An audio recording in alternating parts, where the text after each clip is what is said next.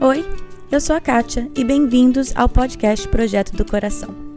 O objetivo desse podcast é trazer a liberdade de Cristo às nossas vidas diárias, aos nossos casamentos e filhos.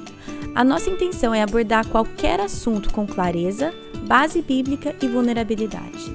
Eu realmente creio que Deus trabalha de formas diferentes em famílias diferentes, mas é nossa responsabilidade estar aberta à condução dele.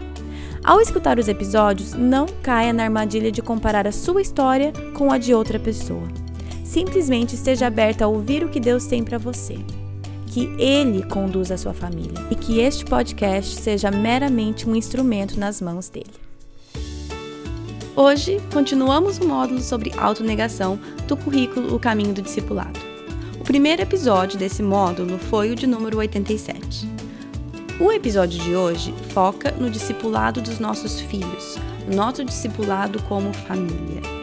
Será que é possível instruir os nossos filhos no caminho da autonegação em uma sociedade que prega a constante autogratificação? Vamos falar sobre isso, mas já te adianto que, como tudo, começa com o nosso exemplo. Oi, oi, oi, tudo bem, gente? Começando aqui o episódio número 89 não dá nem para acreditar que já estamos nesse número, por sinal, dia 18 de fevereiro, essa, deixa eu olhar, essa próxima terça-feira, o podcast completa dois anos e vai ter um episódio bônus saindo terça-feira só para comemorar dois anos. Então sempre é só na sexta, mas comemorando dois anos de podcast, terça-feira terá um episódio bônus para vocês, tá bom? Mas voltando, estamos falando, estamos seguindo o material do Caminho do Discipulado para vocês que talvez esse é o primeiro episódio, ele está estruturado da seguinte forma: são 11 módulos. Estamos no quarto módulo. Cada módulo tem uma prática. Por exemplo, a prática que estamos falando nesse módulo 4 é a autonegação. Para cada em prática, nós temos três episódios de podcast. O primeiro, que foi o episódio 87 dessa prática, onde falamos um pouco, conversamos um pouco sobre o material, damos aquela pincelada no que, que seria essa prática. O segundo episódio de cada prática, que é este, onde a gente fala e dá materiais para como que é, como que se dá esse discipulado família a família. Se uma família é, de pessoas que já passaram por isso estão discipulando uma outra família com crianças pequenas. Então, o material, o objetivo do material é este. Agora, você pode fazer entre você e cônjuge, é claro. Vocês podem, você pode fazer sozinha, claro. Então, a ideia é olhar cada prática dentro do contexto da família, como podemos viver isso em família e passar isso adiante para os nossos filhos. Então, esse é o episódio de hoje. A autonegação na família. Como fazer isso? Como eu falei, já no, na introdução, é tudo o exemplo. Infelizmente, não é simples, não tem uma lista de atividades para ser feitas para que os nossos filhos entendam isso. A verdade é que é o exemplo. Nós não vamos poder ensinar isso para os nossos filhos se nós não vivemos dessa maneira. Mas, não quero desanimá-las, vamos conversar um pouco sobre isso. Vamos conversar mais sobre como podemos ser esse exemplo nesse segundo episódio de cada prática, sempre eu disponibilizo três recursos. Mais uma vez falando, eu não produzo esses recursos. Tudo foram casais da minha igreja, está escrito embaixo o nome do casal, quem que foi, né, quem que produziu. Só mais uma vez quero deixar claro que não sou eu que produzo, eu traduzo para vocês. O material do discipulado em si foi traduzido pela minha igreja, eles pagaram uma tradução profissional. Esse material de discipulado para famílias, eu peguei a permissão e traduzi. Então, não é meu, simplesmente estou tra traduzindo para repassar para vocês. E são três páginas diferentes. O primeiro sempre é só uma geral, é um casal da minha igreja. Até eu vou até quando eu estiver comentando isso, eu vou comentar com vocês, conheço esse casal pessoalmente. Eles estão escrevendo um pouquinho sobre a prática. O segundo recurso é um guia de discussão, tipo uma passagem da Bíblia, algumas perguntas, tipo um estudo bíblicozinho bem simples para você olhar na Bíblia, discutir, ter uma conversa, ter essas discussões em família ou em casal sobre esse assunto. E o último recurso é uma lista de ideias práticas de como isso pode ser colocado em prática na sua família com os seus filhos. É dividido em duas partes, né? Uma, uma parte é ideias para crianças, bebês, crianças pequenininhas, pré-escolares, e a segunda é para crianças maiores, adolescentes. Então, só para te dar uma ideia. Então, vamos começar com o primeiro recurso, que é aquela página, só falando um pouco. O, o cara que escreveu essa parte é o principal autor do material de discipulado inteiro. O nome dele é Ron Stoller, conhecemos ele, é, ele é bem querido, e quando eu estava lendo isso, eu estava vendo ele. Só digo isso para mostrar que ele é extremamente genuíno, e é isso que ele passa nesse material. Ele vai começar a falar, ele começa a falar sobre a maneira que a nossa sociedade, como a gente vive num, num ciclo de me dá, me dá, eu quero, eu preciso, eu mereço, e que ele fala que ele tem muita dificuldade com isso. No, no, no, material ele fala assim, deixa eu ver aqui, eu sou o chefão dos pecadores nessa área, é o que ele se chama, o chefão dos pecadores. E, e ele fala sobre como a gente olha às vezes para uma criança que tá com um carrinho na mão, né, ou um brinquedinho na mão, digamos um carrinho na mão, olha pro amiguinho que tá com outro carrinho, e enquanto ele não pegar aquele carrinho do amiguinho, ele não sossega. E a gente fala assim, mas que absurdo, olha o carrinho na tua mão, você tem um igual, brinca. Só que a gente faz a mesma coisa no trânsito. Eu estou lá com o meu carro funcionando bem, dirigindo, igual todo mundo, olho para o lado e falo assim: nossa, olha o carro do, do, do fulano ali, eu queria aquele carro. Então ele fala como a gente faz exatamente isso. E enquanto as nossas atitudes não refletirem esse valor que nós estamos tentando ensinar para os nossos filhos, que é busque acima de tudo o reino de Deus, de negue a si mesmo e carregue a própria cruz, enquanto as nossas atitudes não refletirem nisso, nós não podemos esperar que dos nossos filhos reflitam. De novo, eu falei isso no episódio 87, então, por favor, voltem, escutem. De maneira nenhuma estou falando que ter um carro novo é errado, que ter as coisas boas são erradas. Não, sempre é a intenção do nosso coração. Então, vamos lembrar disso, né? Eu vou, eu vou falar sobre algumas coisas aqui, mas sempre lembrando que não é o comportamento em si, não é o, o bem material em si, é o que isso reflete no nosso coração e qual é a intenção no nosso coração. Aí ele segue na segunda parte desse, dessa folha, falando assim: eu vou ler um, um pedaço aqui. Ele falou assim: Como podemos cultivar um espírito que nega a própria vontade? Nós acreditamos que começa com gratidão e contentamento. Eu posso ser grato por tudo que tenho, ao invés de focar naquilo que eu não tenho. E essa é uma coisa que né, eu e meu marido a gente tem conversado bastante. Nós moramos nos Estados Unidos, a terra, terra do consumismo. É, a terra do carro grande, da casa grande, de tudo grande, de sempre estar tá trocando de carro, de sempre que achar que precisa de uma casa maior, de tudo maior. E, e eu vou ser bem sincera que é extremamente difícil nadar contra a correnteza. É extremamente difícil olhar para as pessoas sempre trocando de carro, sempre trocando de casa e não ser sugado para dentro dessa mentalidade. Tantas vezes que a gente já pensou em vender nossa casa para comprar outra, porque não é nem questão pelo tamanho, mas é porque a gente quer esse tipo de privacidade no quintal, ou quer isso, quer isso. E quantas vezes a gente não volta, senta nós dois, a gente conversa e fala assim: não, é necessário isso? Por quê? Por quê? Aí que é o analisar o coração. É errado a gente comprar uma casa nova? Não. Agora, qual que é a nossa intenção no coração? Talvez seja errada. E aí, essa constante análise, constante volta, vamos olhar, vamos olhar o, olhar o coração, vamos orar. E aí, como que a gente lida com isso? Porque tá bom, a gente toma a decisão certa nesse caso, né, no nosso caso específico, que seria, por exemplo, ficar na mesma casa. Eu digo a decisão certa porque a gente analisou um pouco o, o porquê da nossa decisão e tudo mais. Tá bom, toma a decisão certa. Isso automaticamente faz com que eu não continue desejando? Não. O remédio ou o antídoto contra isso é a gratidão e o contentamento. Constantemente praticar gratidão e contentamento, ser grato pelo que temos. E, e aí, na última parte desse, desse material, ele vai falar sobre o rei Salomão. Ele vai falar como a riqueza do rei Salomão era imensurável, que ele não tinha que se privar de nada. E no fim, a riqueza estragou o rei Salomão. Interessante que, né, Provérbios a gente imagina que foram todos escritos pelo rei Salomão.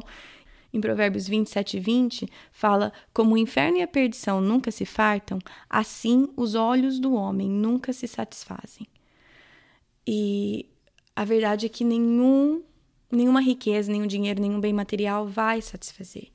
A gente sabe disso na cabeça, só que a gente ainda sempre acredita que só se eu tivesse aquilo, se o salário fosse esse tanto mais, se eu tivesse essa casa, ou esse espaço, ou esse bem, ou essa condição, a gente sempre vive nisso. Por mais que na cabeça a gente saiba que não tem riqueza que satisfaça, os nossos olhos nunca se satisfazem, a gente ainda vive como se fosse só aquele, aquele pedacinho que faltasse, só isso que eu preciso. Então, nós precisamos realmente praticar gratidão e contentamento para poder viver uma vida de autonegação, uma vida de prioridades nos lugares certos. A segunda página, o segundo material, é esse de estudo e discussão. Então, ele fala, por exemplo, aqui, leia Mateus 6, versículos 25 a, 20, a 34, que é aquela passagem que fala para a gente não se preocupar com o dia do amanhã, que os pássaros Deus há de comer as flores Deus há de vestir, que como Ele ama a gente muito mais do que isso e a gente não precisa se preocupar. Essa é a passagem, né? E aí tem algumas perguntas para conversar e refletir. Por exemplo, é, o que, que te chamou a atenção nessa passagem? Quais são algumas coisas específicas que você tem de acumular, achando que você nunca vai ter o suficiente? O que é negue-se a si mesmo? O que, que isso quer dizer na prática? Como que você pode modelar isso para os seus filhos no seu cotidiano? Então, são, são perguntas para serem ponderadas, para serem analisadas, para levar perante Deus em oração, porque muitas vezes a gente não enxerga o nosso próprio, por isso que é tão válido ter um casal mentor que vai olhar e amorosamente vocês vão dar a liberdade para eles apontarem algumas coisas que vocês não enxergam, porque é assim que acontece com a gente. Quantas coisas que a gente não enxerga e que os nossos mentores amorosamente apontam pra gente, uma coisa que é engraçada, tipo, chegou até a ser piada, depois que eu volto de uma reunião de discipulado com a mulher que me discipula, o Thiago, meu marido, às vezes me pergunta: e aí, você apanhou hoje? Porque às vezes eu apanho, entendeu? Às vezes eu levo com muito amor, muito amor, mas às vezes eu levo umas burdoadas de. que é o que nós queremos, que a gente não enxerga o nosso, né? Então, aí que tá o valor de ter um casal mentor. Aí a próxima passagem é a passagem de Filipenses 4, 11 e 12, que é aquele que Paulo fala que ele aprendeu o segredo de estar contente em qualquer situação. E aí, contente, satisfeito, né? Aí tem uma, um exercício difícil, que aí, né, talvez até cause discórdia entre o casal. Não é essa a intenção, a intenção é causar conversa construtiva, então cuidado com o tom que vocês forem tomar. Mas é assim, tem é, alguns itens, por exemplo, moradia, móveis de decoração, carro, roupas, férias, viagens. E aí tem uma coluna eu, e aí tem uma coluna cônjuge. E é para você dar uma nota de 1 a 5. Por exemplo, 1 estando extremamente satisfeito e 5 extremamente insatisfeito. Então, por exemplo, moradia. Como, quão satisfeita eu estou com a minha moradia? E o do meu marido? Ou da minha esposa, né? É, móveis, decoração, carro, e vocês vão colocando. E aí a ideia, de novo, por favor, não usem isso como né, pretexto para jogar na cara. A ideia é crescimento, a ideia é conversa construtiva, a ideia é poder talvez falar a verdade em amor, porque do mesmo jeito que a minha discipuladora faz isso comigo, meu marido também faz isso comigo e eu com ele. Às vezes não com tanto amor. Essa é a verdade, aí a gente pisa na bola, mas, a, mas o crescimento para o crescimento, para, para que haja o crescimento, é preciso muitas vezes alguém apontando as nossas falhas. E ninguém conhece minhas falhas melhor do que meu cônjuge. Então, quando isso é feito em amor, é, tem um potencial muito grande para crescimento. Também tem um potencial muito grande para feridas. Então, muito cuidado na maneira que isso é feito. Mas esse é o segundo material, trazendo passagens bíblicas, perguntas para discussão, para conversa. E, e a esperança é que isso traga crescimento, né? Conversas construtivas. Aí, o terceiro recurso que tem aqui é aquela lista de atividades práticas. É, são só ideias. Mais uma vez, gente, isso aqui não é uma lista do que precisa ser feito, é, de coisas que você precisa fazer para ensinar isso, para viver isso dentro de casa. São ideias. E às vezes essa lista, talvez você já faz algumas coisas, então, né? Assim, que isso te encoraje, que vocês já estão nesse caminho, ou talvez isso vai dar uma ideia de uma outra coisa. Então, de novo, é um ponto de partida, são sugestões, não é uma lista de coisas que precisam ser feitas, tá bom? É, primeiro, ele começa falando como no material do discipulado, né, que a gente falou no episódio 8 7, ele dá um, um resuminho aqui das três disciplinas espirituais que estão relacionadas com essa busca né, com essa prática da autonegação. Eles são o sabá, simplicidade, jejum. Sabá é aquele o sétimo dia que o Senhor guardou, né? Muitas vezes na, na maioria das traduções da Bíblia está o sábado.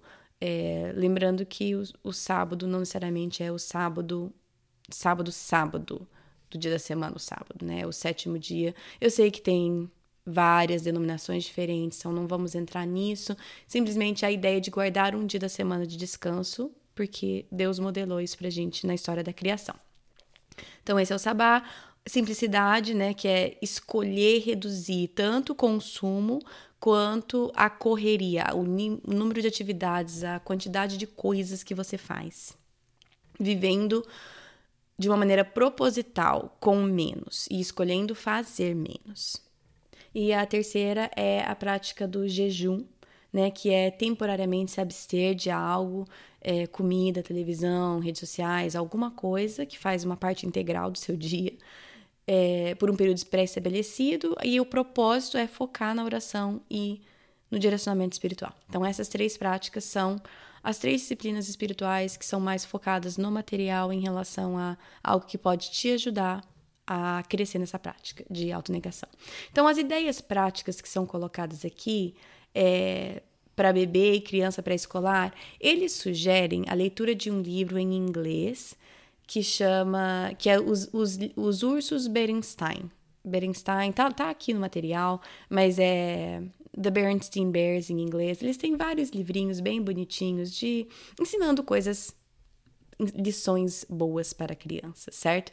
E este, o sugerido é em inglês no material principal é chamado The Bernstein Bears Get the Gimmies. Eu posso colocar o link, mas eu não achei esse livro em português.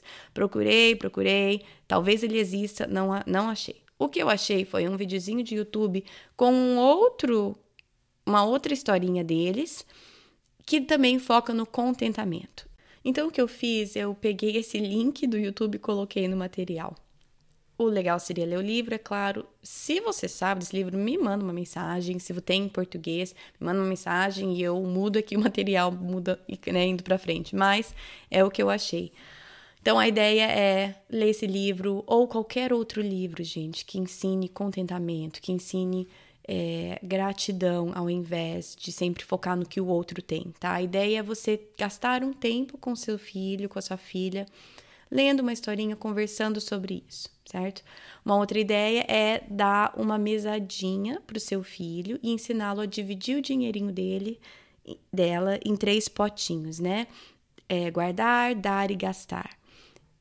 Ensiná-lo a administrar o seu dinheirinho. A ideia que eles dão é você dar 75 centavos para a criança, ou seja, uma moedinha de 25 em cada um dos potinhos, para você que é ouvinte antigo do podcast, vai lembrar que temos um episódio inteirinho sobre esse, é o episódio número 3, que agora eu não lembro exatamente o título, é com o meu primo e a esposa dele, o Aaron e a Lorena Edwards. Eles falam, acho que educação financeira para os filhos, alguma coisa assim. Mas é o episódio número 3, muito, muito, muito bom, onde a gente eles falam sobre isso de uma maneira bem mais extensa, com muitos, muitos detalhes. Então, para você que está interessado nisso, Volta, escuta o episódio 3. Então, essa é uma das ideias práticas, né? Ajudar o seu filho a entender que o dinheiro, tudo que nós temos, recebemos de Deus, nada é nosso, e dessa maneira é, focar no dar, no devolver para Deus, certo? Uma outra sugestão é orarem juntos e pensarem em maneiras que vocês podem abençoar vizinhos ou amigos com o seu tempo e o seu dinheiro. Coisas simples, tipo fazer um bolo e levar para a vizinha, varrer a calçada de alguém, é, mandar flores de forma anônima, qualquer coisa que demonstre amor, gastando o seu dinheiro e ou o seu tempo. E aí nisso você explica a importância de servir, de compartilhar, sem esperar nada em troca. Esse é um, muito, um ponto muito importante, sem esperar nada em troca. É, outra sugestão é ler Gênesis, é, o capítulo 2, versículo 2 e 3, que conversar sobre a importância do descanso e como Deus deu esse exemplo para a gente seguir. Decida é, um tempo que vocês podem ter esse tempo de descanso em família, um tempo semanal seria o ideal. Faça uma lista de coisas, isso aqui parece, né? Mas uma, uma lista de atividades que vocês gostam de fazer, que trazem restauração, né? Tempo de descanso, fazer uma lista de coisas para fazer, parece um pouco contraditório. Mas o que eu digo é pense em família, atividades que trazem esse renovo, que trazem esse descanso e, e planejem esse tempo em família. Aí tem a segunda parte que fala crianças em idades escolares e adolescentes. Todas essas coisas, a não ser aquele desenhinho dos ursinhos, mas eles podem ser adaptados para crianças mais velhas também, tanto que várias coisas são repetidas nessa lista, que é leia a mesma passagem em Gênesis, e aí a sugestão aqui é fazer uma tabela sobre os dias da criação, os sete dias da criação. Fazem, façam desenhos, cortem imagens de revista e, discutam a importância do dia de descanso e como Deus deu um destaque para isso na história da, da, criação. Aí, aí, com criança mais velha, a conversa pode ser também mais elaborada, né? Então, assim, aproveitem essas deixas, essas conversas, as atividades, são tudo para dar um espaço para essas conversas um pouco mais profundas. É isso. Não precisa de atividade, não precisa de nada disso. A ideia é você dar um espaço ter essas conversas e esse discipulado com os seus filhos. Com criança, adolescente, às vezes é mais fácil você ter algo para fazer junto para você ter esse espaço para conversa.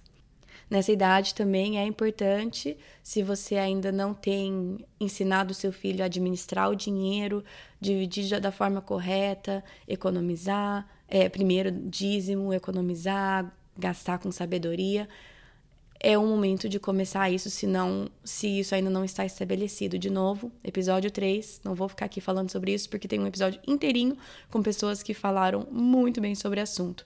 Mas é uma coisa extremamente importante também. Precisamos ensinar os nossos filhos a lidarem bem com os recursos que eles receberam, certo? Também é importante falar com os nossos filhos sobre excesso. Aí você tem que entrar com vulnerabilidade, porque não é justo você ir e falar sobre o excesso de brinquedos e como a gente precisa doar para pessoas, sendo que você tem um armário com 30, 40 pares de sapato que você não vai doar de jeito nenhum, que você não vai abrir mão. Esse tipo de hipocrisia nossos filhos percebem de longe, de longe. E, e eu tenho as minhas áreas de hipocrisia, assim como você tem as suas. É, Agora, nós precisamos constantemente estar trabalhando. Assim, eu digo trabalhando, mas é obviamente é permitindo o Espírito Santo trabalhar na nossa vida, porque nós não conseguimos fazer nada. Mas trabalhando, deixando o Espírito Santo trabalhar na nossa vida para que as nossas atitudes sejam coerentes com a nossa fala, para que quem nós somos fora de casa combine com quem nós somos dentro de casa, porque os nossos filhos estão observando, eles estão vendo as discrepâncias e isso vai pesar muito no quanto eles vão levar a nossa palavra a sério. Então, nessa conversa de vamos falar sobre excesso, vamos ver onde que existe excesso na nossa vida, você precisa se incluir nisso e você precisa dar o exemplo. Então, faça disso uma atividade em família. É, eu né, como eu falei, cada um nós temos as nossas áreas de hipocrisia. Eu tenho bastante facilidade para me desfazer das coisas, assim, eu gosto de dar, eu gosto de tirar as coisas daqui de casa. Eu tenho várias áreas minhas. Essa é uma coisa que eu faço com muito prazer. Tiro tudo da minha casa. Extremamente desapegada com essas coisas. Mais uma coisa que eu tenho percebido é que eu faço isso longe dos meninos. Com eles, eu faço as coisas deles, né? Os brinquedos, as roupas, a gente faz junto e tudo isso. Eles não necessariamente veem eu fazendo isso com as minhas coisas, por mais que eu faça. Então, é uma coisa que, lendo, traduzindo esse material, eu pensei, poxa, eles precisam ver eu fazendo isso. E não só eu fazer enquanto eles não estão por perto. É muito mais fácil fazer quando eles não estão por perto. Mas é importante eles verem que eu estou dando esse exemplo e que eu estou pedindo deles algo que eu também faço. Então, às vezes a gente faz, mas às vezes é importante os nossos filhos verem também. Igual muitas vezes a gente faz devocional enquanto os filhos estão dormindo, certo? Ótimo, é em paz, eu faço isso também, é muito mais tranquilo. Mas é importante os nossos filhos verem com os olhos a gente fazendo as coisas que a gente pede que eles façam também, né? Outra coisa é, não estou falando tudo necessariamente, mas pense em família. Quais, olhem as atividades que vocês estão envolvidos, atividades extracurriculares, né, esportes, é, aulas, atividades na igreja, ministérios, façam uma lista e olhe e ore em família. Pense, a gente está participando de muita coisa, a gente precisa simplificar a, a quantidade de atividades que a nossa família tem. Isso também entra a vulnerabilidade. Mãe, pai, se estão dispostos a ouvirem os seus filhos falarem que você gasta muito tempo no trabalho, na igreja, no celular, nós precisamos simplificar as nossas atividades. Isso eu tenho percebido à medida que meus filhos ficam mais velhos, é mais difícil, porque tem muita coisa para eles estarem envolvidos. Essa pressão dos filhos sempre né, estarem fazendo e competindo com os outros não é pouco, não é, não é pouca essa pressão, mas é uma coisa que vira e mexe, e uma maneira a gente tem que sentar e conversar e falar assim, ok, por que, que a gente acha que eles precisam fazer tal coisa? É pela pressão que o fulano, o vizinho, o amigo, todo mundo está fazendo isso? Por que, que isso vai trazer para nossa família e o que, que isso vai tirar da nossa família. Porque cada sim implica um não, né? Já falamos sobre isso. Para cada sim que eu digo, estou dizendo não para outra coisa. Para cada sim que eu digo para uma atividade extra que nós vamos fazer, estou dizendo não para mais tempo em casa, em família, em paz. Então, existem coisas muito boas. Não estou dizendo se tornem ermitões e fiquem dentro de casa o dia inteiro, de forma nenhuma. Mas, é, geralmente, a maioria das famílias tem excesso nessa área. Então, dá uma olhada junto com seus filhos, com seu cônjuge e reavaliem a quantidade de coisas que vocês estão envolvidos, o porquê e se essa é uma área que talvez precisa ser simplificada na sua vida. Então, esses são os três materiais. Existem algumas coisas que eu não falei, é, porque, né, tá no material, vocês podem entrar lá, imprimir. Tudo que eu tô falando tá no site projetodocoração.com. E o meu incentivo é que vocês busquem casais para mentorear a sua família, busque uma família mentora para sua família, um casal mentor para vocês. Se isso realmente não é não é possível, faça isso com o seu cônjuge.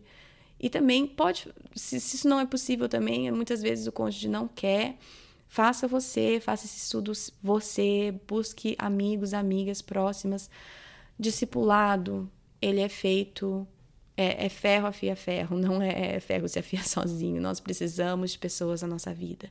Nós precisamos desses relacionamentos. E eu vou sempre bater nisso porque, sim, o crescimento vem do Espírito Santo mas Deus usa a vida de outras pessoas nas nossas vidas e precisamos dessa prestação de conta. Certo? Bom, gente, é isso para esse episódio. Semana que vem temos mais uma entrevista. Semana que vem a Luísa Nazaré vai estar tá falando com a gente.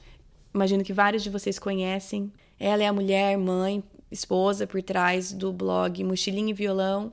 Instagram hoje é Luísa Nazaré. Ela escreveu um livro que é uma coletânea dos textos dela sobre maternidade.